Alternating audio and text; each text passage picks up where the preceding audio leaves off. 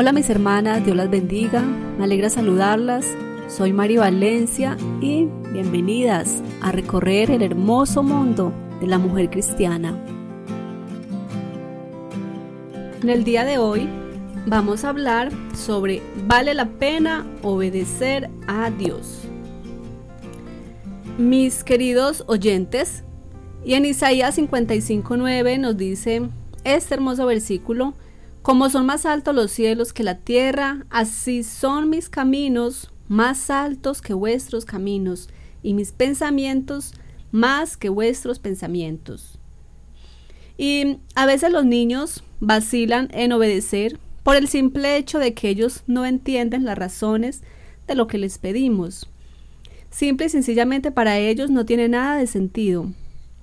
Pero ellos tienen que aprender a obedecer a sus autoridades aunque no puedan entender las razones. Hay ocasiones en las que se le puede explicar el porqué de ciertas cosas, pero por experiencia yo sé que hay casos que uno no puede entender del todo, sino hasta que uno tiene más edad o hasta que somos más maduros. La voluntad de Dios es que seamos obedientes. Solo así podremos disfrutar de sus grandes bendiciones en nuestras vidas.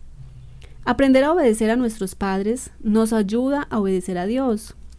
Debemos obedecer a la palabra y a la voluntad de Dios para nuestras vidas, aun cuando no las entendamos. Después podremos entender mejor los planes de Dios. Pero por ahora, cuando Dios habla, debemos escuchar y no olvidemos que Dios siempre busca nuestro bienestar.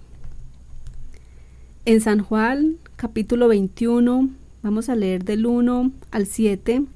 Después de esto, Jesús se manifestó otra vez a sus discípulos junto al mar de Tiberias y se manifestó de esta manera.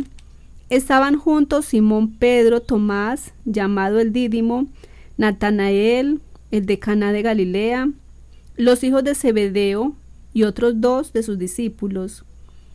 Simón Pedro les dijo, voy a pescar.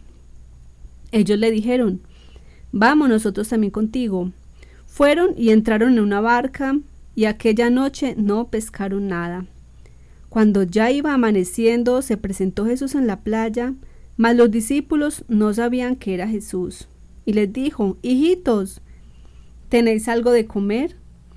Le respondieron, No. Él les dijo, Echad la red a la derecha de la barca y hallaréis. Entonces la echaron y ya no la podían sacar por la gran cantidad de peces. Entonces aquel discípulo, a quien Jesús amaba, dijo a Pedro, Es el Señor. Simón Pedro, cuando oyó que era el Señor, se ciñó la ropa porque había despojado de ella y se echó al mar. En esta lectura que acabamos de realizar, Jesús obró un milagro en respuesta a la obediencia de los discípulos. Los discípulos decidieron obedecer sin esperar que Jesús efectuara milagro alguno. Pero piensan en otros milagros que Jesús hizo. Los diez leprosos, a quien Jesús les dijo que fueran a mostrarse al sacerdote, pudieron haber pedido la sanidad antes de ir, pero ellos fueron sanados al obedecer en fe.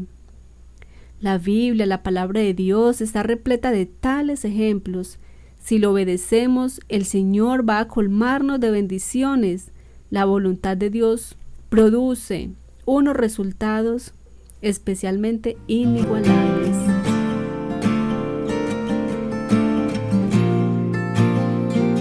Felicitaciones por unirte a este diálogo, compártelo con una amiga y crezcamos juntas. Visítanos en las diferentes redes sociales.